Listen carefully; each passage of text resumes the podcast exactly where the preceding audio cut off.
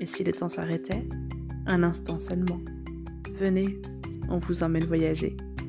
Laissez-vous aller à la rêverie. Nous allons dans les écrits de Pierre Loti.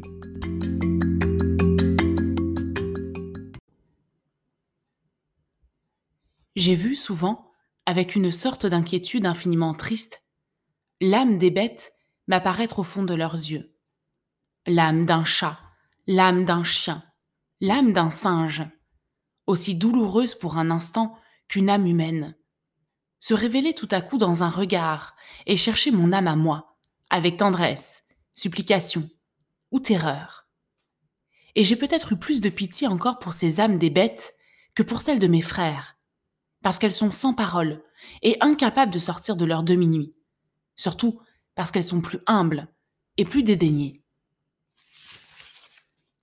Les deux chattes dont je vais vous conter l'histoire s'associent dans mon souvenir à quelques années relativement heureuses de ma vie.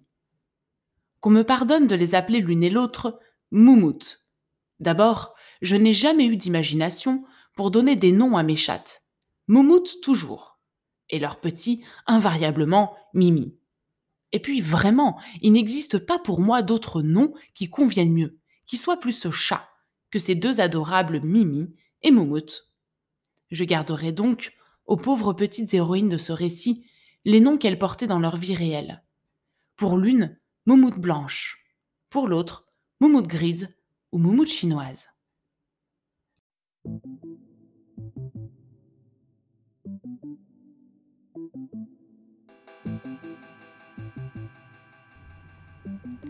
Par ordre d'ancienneté, c'est Moumoute Blanche que je dois présenter d'abord. Sur ses cartes de visite, elle avait du reste fait mentionner son titre de première chatte de ma maison. Il remonte à à peu près une dizaine d'années, l'inoubliable joyeux soir où je la vis pour la première fois. C'était un soir d'hiver, à un de mes retours au foyer, après je ne sais quelle campagne en Orient.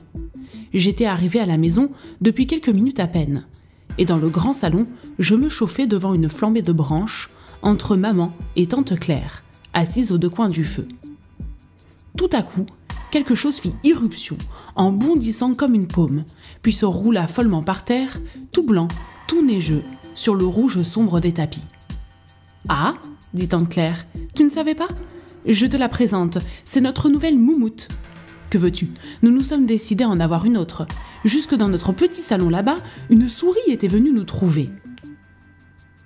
Il était très avenant, le minois de la nouvelle moumoute. Des yeux tout flambant jeunes, presque enfantins, le bout d'un petit nez rose, puis plus rien, tout le reste perdu dans les touffes d'une fourrure d'angora, soyeuse, propre, chaude, sentant bon, esquisse à frôler et à embrasser.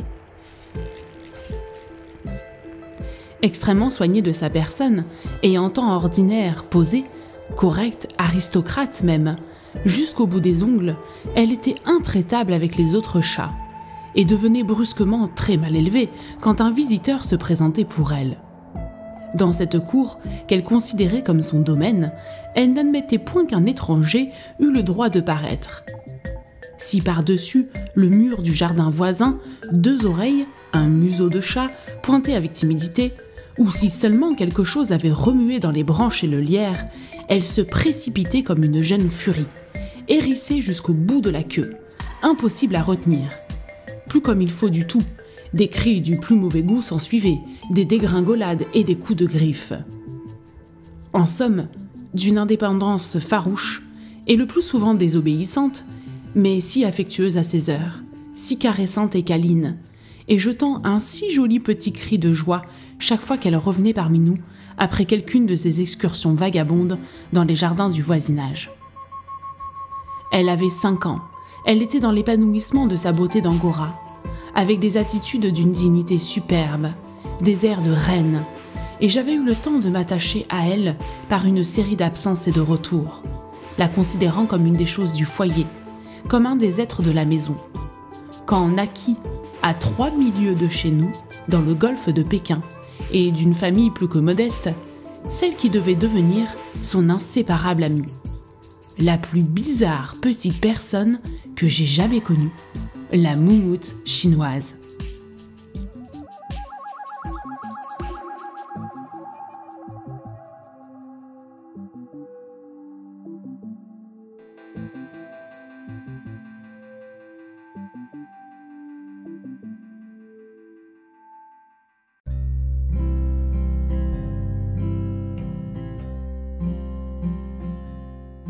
singulière, la destinée qui unit à moi cette moumoute de race jaune, issue de parents indigents et dépourvue de toute beauté.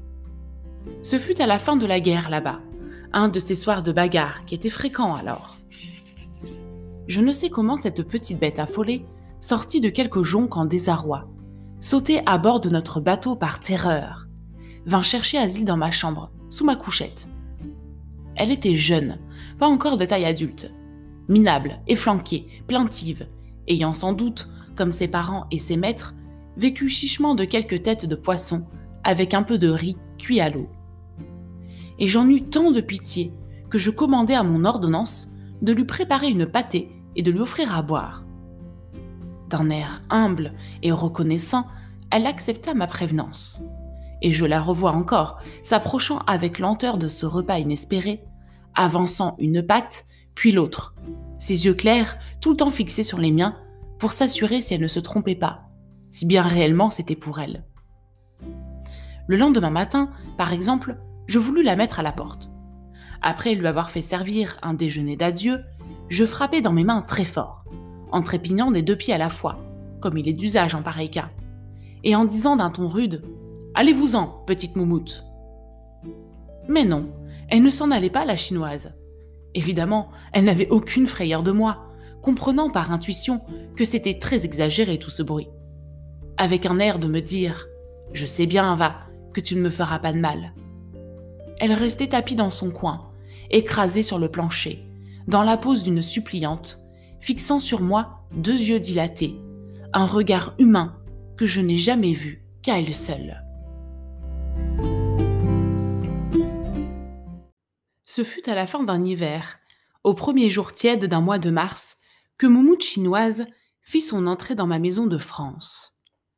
Moumoute blanche, que mes yeux s'étaient déshabitués de voir pendant ma campagne de Chine, portait encore à cette époque de l'année sa royale fourrure des temps froids, et je ne l'avais jamais vue si imposante. Le contraste allait être d'autant plus écrasant pour l'autre, et flanqué avec son pauvre poil de lapin sauvage usé par place, comme si les teignes l'avaient mangé. Aussi me trouvai-je très confus quand mon domestique Sylvestre, revenant de la chercher à bord, souleva d'un air semi-narquois le couvercle du panier où il l'avait mise, et qu'il fallut voir en présence de la maison assemblée sortir craintivement cette petite amie chinoise. L'impression fut déplorable, et je me rappelle toute la conviction que tante Claire mit dans cette simple phrase. Oh, mon ami, quelle est vilaine Bien vilaine, en effet. Et comment, sous quel prétexte, avec quelle formule d'excuse la présenter à Moumoute Blanche? N'imaginant rien, je la fis conduire pour le moment dans un grenier isolé, afin de les dissimuler d'abord l'une à l'autre, de gagner du temps et de réfléchir.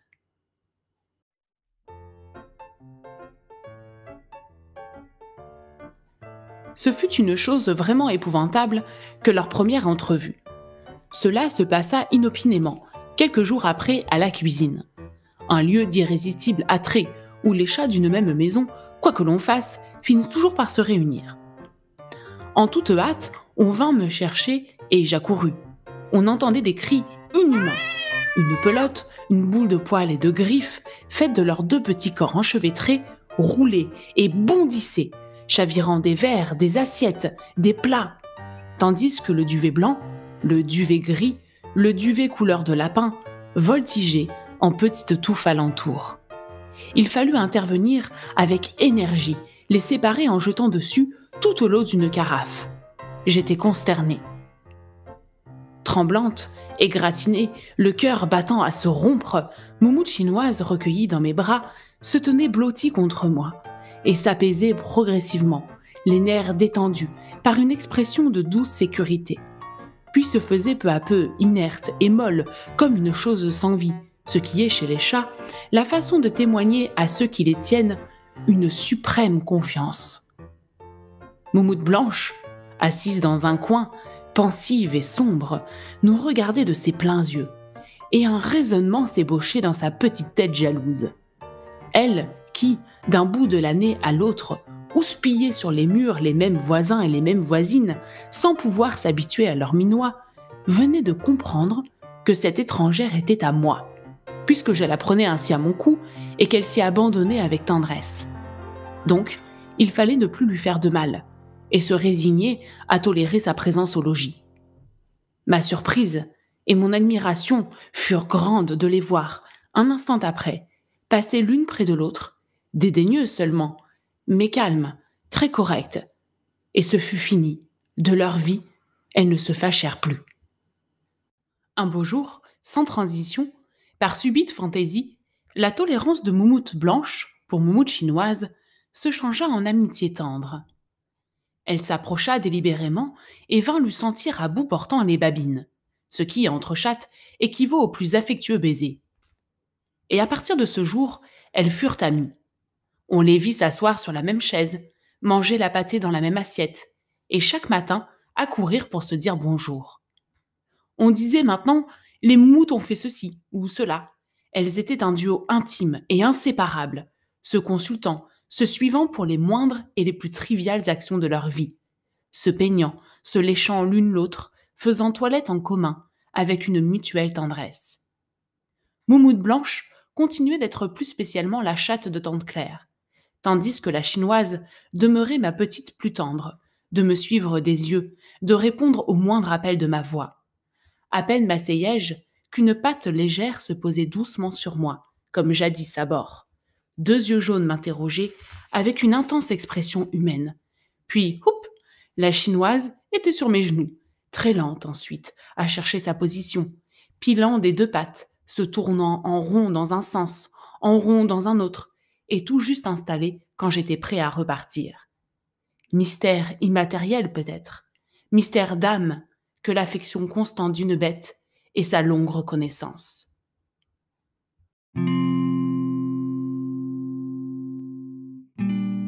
Une existence de chat, cela peut durer 12 ou 15 ans, si aucun accident ne survient.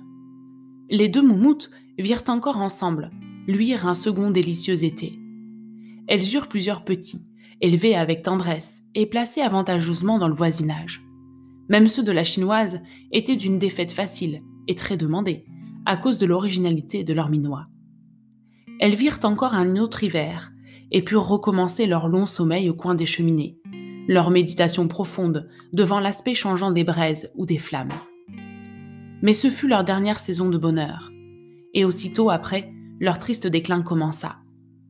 Dès le printemps suivant, d'indéfinissables maladies entreprirent de désorganiser leur petite personne bizarre, qui était d'âge cependant à durer quelques années de plus.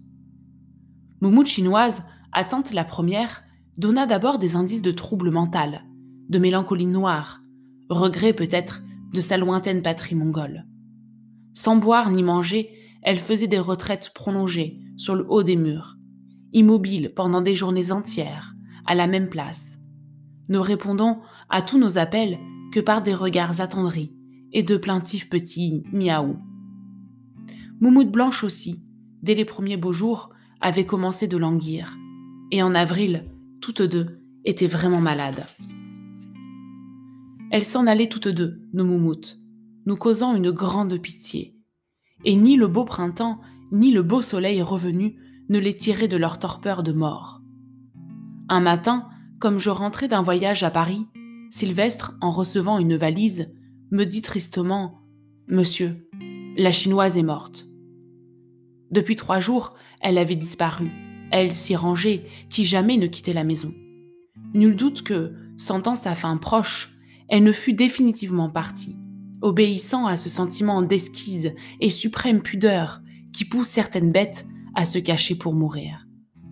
Mon cœur se serrait un peu, au souvenir de son étrange regard humain, si suppliant, chargé toujours de ce même besoin d'affection qu'elle était incapable d'exprimer, et tout le temps cherchant mes yeux à moi, avec cette même interrogation anxieuse qui n'avait jamais pu être formulée.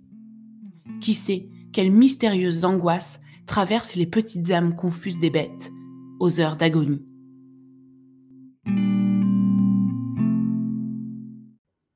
Comme si un méchant sort eût été jeté sur nos chattes, Moumoute Blanche aussi semblait à la fin.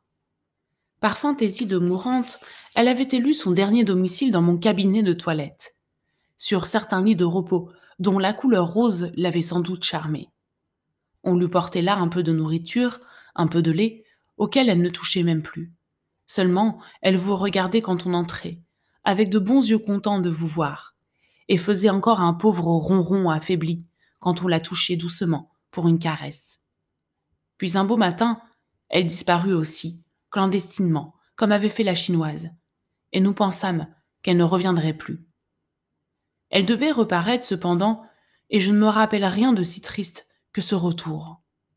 Elle était bien là, en effet, réapparue comme un triste petit fantôme, maigre, la fourrure déjà souillée de terre, à moitié morte. Qui sait quel sentiment l'avait ramenée? Une réflexion, un manque de courage à la dernière heure, un besoin de nous revoir avant de mourir. À grand-peine, elle avait franchi encore une fois ce petit mur bas, si familier, que jadis elle sautait en deux bonds lorsqu'elle revenait de faire sa police extérieure, de gifler quelques voisins et de corriger quelques voisines. Haletante de son grand effort pour revenir, elle restait à demi couchée sur la mousse et l'herbe nouvelle, au bord du bassin, cherchant à se baisser pour y boire une gorgée d'eau fraîche. Et son regard nous implorait, nous appelait au secours. Vous ne voyez donc pas que je vais mourir? Pour me prolonger un peu, vous ne pouvez donc rien faire? Présage de mort partout. Ce beau matin de juin, sous ce calme et resplendissant soleil, Tante Claire, penchée vers sa moumoute finissante, me paraissait tout à coup si âgée, affaissée comme jamais, prête à s'en aller, elle aussi.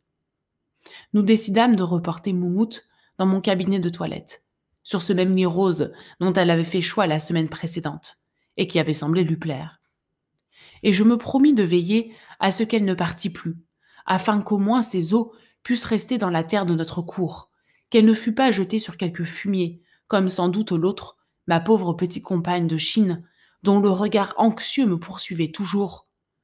Je la pris à mon cou, avec des précautions extrêmes, et contrairement à son habitude, elle se laissa emporter cette fois, en toute confiance, la tête abandonnée, appuyée sur mon bras.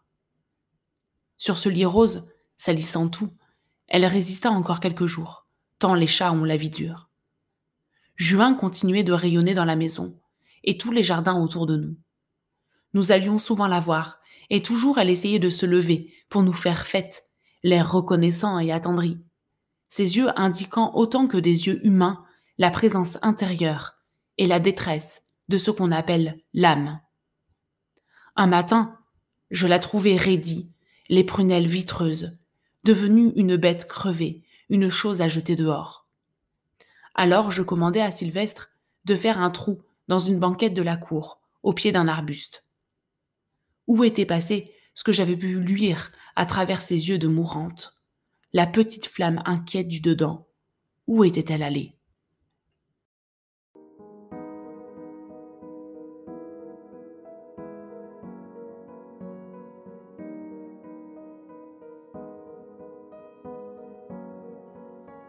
Je posai Moumoute au fond du trou, et sa fourrure blanche et noire disparut tout de suite, sous un éboulement et des pelletés de terre. J'étais content d'avoir réussi à la garder, à l'empêcher de s'en aller finir ailleurs comme l'autre. Du moins, elle pourrirait là, chez nous, dans cette cour où si longtemps elle avait fait la loi au chat des voisins, où elle avait tant l'été sur les vieux murs fleuris de roses blanches, et où, les nuits d'hiver, à l'heure de son coucher capricieux, son nom avait résonné tant de fois dans le silence, appelé par la voix vieillie de Tante Claire. Il me semblait que sa mort était le commencement de la fin des habitants de la maison. Dans mon esprit, cette moumoute était liée, comme un jouet leur ayant longtemps appartenu, aux deux gardiennes bien-aimées de mon foyer, assises là sur ce banc, et à qui elle avait tenu compagnie pendant mes absences au loin. Mon regret était moins pour elle-même, indéchiffrable et douteuse petite âme, que pour sa durée qui venait de finir. C'était comme dix années de notre propre vie que nous venions d'enfouir là, dans la terre.